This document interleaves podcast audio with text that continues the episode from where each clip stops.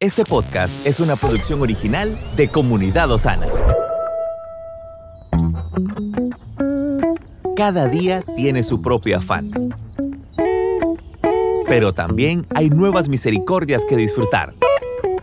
Hoy es un nuevo día.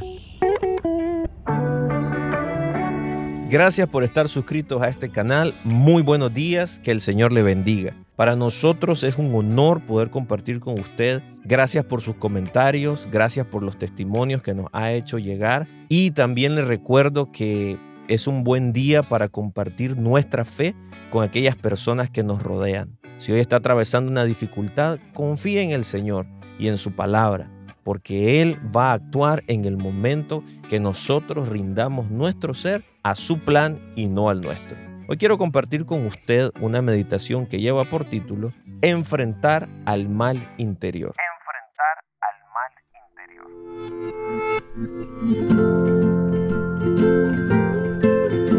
La vida está llena de tensiones y guerras, pero lo importante es poder interpretarlas correctamente.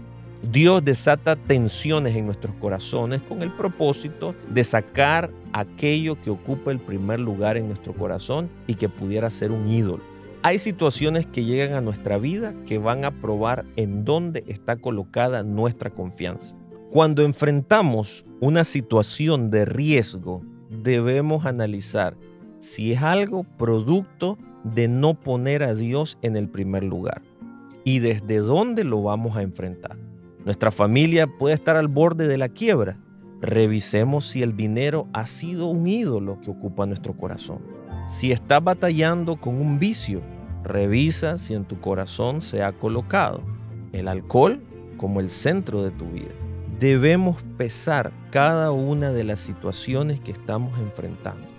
Recordemos que somos responsables de aquello en lo cual hemos estado sembrando y aquello que hemos colocado en el lugar que solo le corresponde a Dios. Cuando Dios no es el centro de nuestra vida, hacemos sufrir a nuestro cónyuge, a nuestros hijos, porque no nos damos cuenta y no logramos estar firmes en la fe.